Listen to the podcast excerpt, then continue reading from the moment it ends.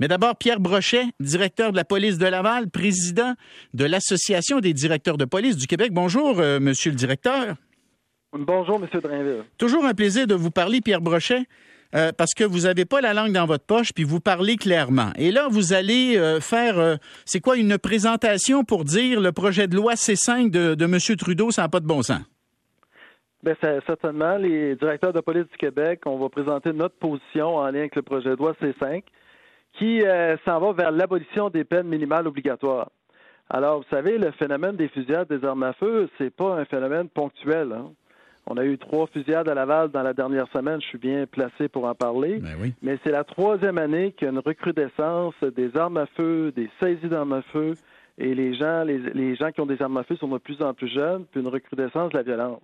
Alors, de, considérant ça, on s'en va vers un allègement parce qu'on veut amener les, enlever les peines minimales obligatoires, ce sur quoi on s'oppose euh, carrément comme euh, chef de police au Québec. Puis c'est le message que je vais passer euh, cet après-midi. On comprend très bien que la raison pourquoi on veut passer cette loi-là, c'est une surreprésentation de la population autochtone et de minorités visibles dans les pénitenciers et les prisons et les prisons canadiennes. Ce qui est un fait. ce qui est un fait.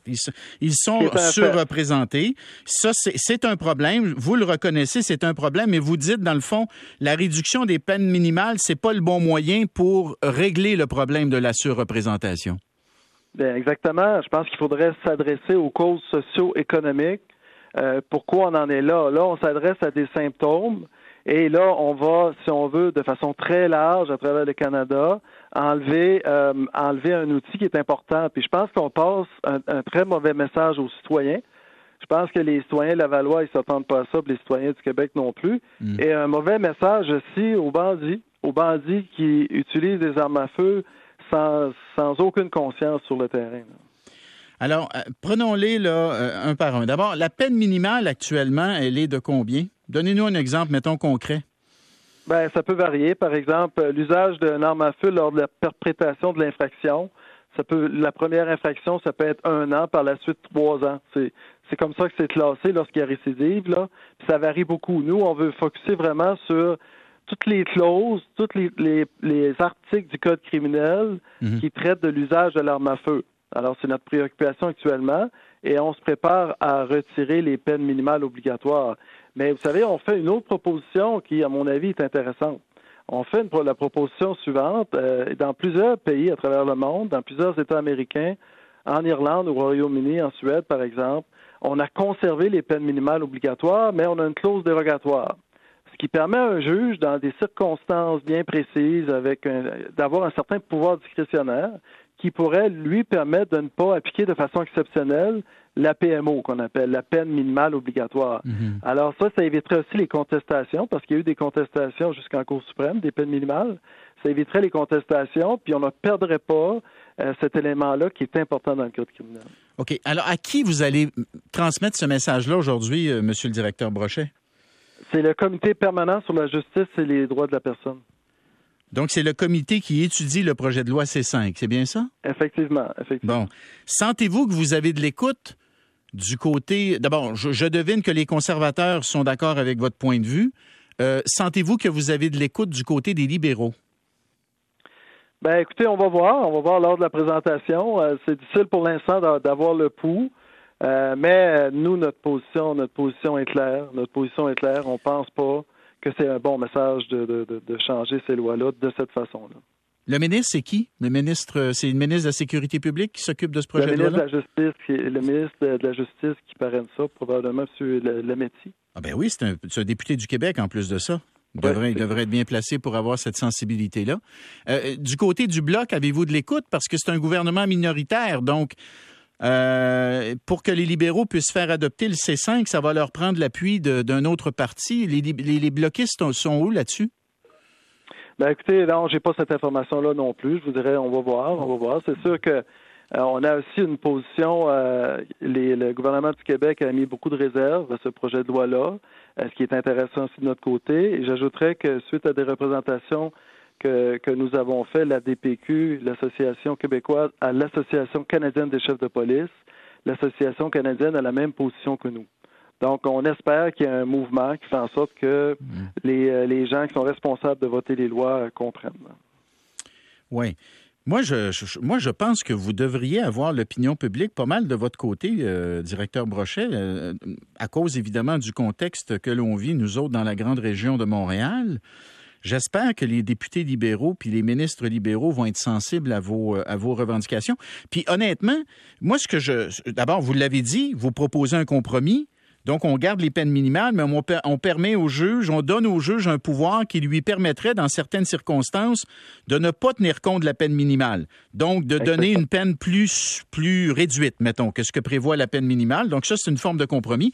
Par ailleurs, c'est pas comme si vous ne reconnaissiez pas qu'il n'y a pas un enjeu avec la surreprésentation des Autochtones et des minorités visibles. Vous dites, oui, il y a un problème là, mais il faut s'en occuper autrement. Il faut s'en occuper comment, par exemple, parce que c'est l'une des question qu'on risque de vous poser, ce M. Brochet, là? Ben, c'est des investissements au niveau social. Au niveau social, au niveau de l'éducation, au niveau du logement. Vous savez, c'est pas en réduisant les. Parce qu'il ne faut pas oublier une chose, hein, que oui, euh, il y a une surreprésentation des minorités visibles et des personnes autochtones, mais souvent, les victimes sont des, des Autochtones et des minorités visibles. Fait que je pense que c'est du développement social qu'on doit faire. C'est comme si on s'attaquait à un symptôme au lieu de s'attaquer aux causes profondes. Et là, on, va tellement large que, ben, concrètement, c'est-à-dire le, bandit, là, cette semaine, qui a tiré, mettons, la troisième fusillade, qui a tiré 10 balles d'un quartier résidentiel jusqu'à une coop, est-ce qu'il va s'en sortir avec une peine, euh, une peine légère euh, en raison qu'on, parce qu'on enlève les, les PMO? Fait que c'est, c'est cette réflexion-là qu'il faut avoir, puis il faut se mettre à la place du citoyen. Et je rencontre régulièrement des citoyens après des fusillades. Je peux vous dire que c'est pas drôle, là. Tu sais, le sentiment de sécurité, ça a un impact majeur. Puis je pense pas qu'au Canada, c'est ça qu'on veut. On a une culture euh, qui est contre les armes. On veut pas être pro-armes. Mm. Et là, il y a une tendance qui, puis je le répète, c'est pas euh, c'est pas quelques mois, là. C'est la troisième année qu'on vit une recrudescence des armes à feu sur le terrain. Les gens, de plus en plus de personnes en portent, on en saisit de plus en plus et euh, les, gens, sont de plus en plus jeunes avec des armes à feu. Oui. L'autre élément, puis vous y avez fait référence, c'est les victimes. Puis pas juste les victimes dans les communautés euh, des minorités visibles et, autochtones. Les victimes euh, des armes à feu, je veux dire, eux autres, là, mettons que tu as quelqu'un de ta famille là, qui s'est fait blesser ou, pire encore, puis tu vois le, le gars qui t'a tiré dessus, euh, entrer euh, au, palais de justice puis sortir avec une peine minimale. Puis dans certains cas, malheureusement, les peines minimales sont des peines un peu bonbons, disons-le. Je veux dire, euh, le sentiment d'injustice que tu vis quand tu as été victime d'un crime par arme à feu, je veux dire, il faut prendre en considération les victimes dans ces affaires-là. Puis souvent, je trouve qu'on ne parle pas suffisamment des victimes. Ben, vous avez totalement raison. Puis je pense que c'est une question de confiance envers un système, envers un système de justice. On s'attend à ce que quand il y a des crimes graves, surtout commis avec une arme à feu, qu'il y ait des conséquences graves pour l'auteur de ces crimes-là. Mais quand on a la situation inverse, ben là, il commence à avoir des doutes au mm. niveau des citoyens, puis c'est pas ce qu'on veut. D'ailleurs, un des enjeux dans les coups de feu actuellement, c'est la collaboration des citoyens c'est que les gens nous parlent, les gens se confient à nous, parlent des problèmes qu'ils vivent peut-être dans leur famille, mais qu'on a cherché du renseignement pour être capable de prévenir euh, des fusillades. Et vous dites, si les citoyens n'ont pas confiance au système parce qu'ils ont le sentiment que les criminels s'en sortent à trop bon compte, ils vont être moins ils vont être moins tentés de collaborer avec les policiers. Ils vont se dire, regarde, de toute façon, ça ne donnera rien. Ben, je pense que ça va de soi, ça va de soi. Puis dans certains cas, ben, ils ont des craintes. Hein. Et s'ils pensent que malgré l'arrestation, l'accusation, euh, euh, peu de temps après, le, suspect va être sorti de prison, ben, ça crée un doute. Ça crée le doute dont on n'a pas besoin actuellement. Pierre Brochet, directeur de la police de Laval et aussi président de l'Association des directeurs de police du Québec, donc qui va s'adresser au comité parlementaire à Ottawa euh, qui étudie ce projet de loi C5. Ben, bonne présentation, bonne, euh, bonne euh, audience devant les députés, puis soyez, soyez éloquent et convaincant, directeur Brochet. Vous êtes capable de l'être. Ben, merci à vous, M. Drainville. À la prochaine.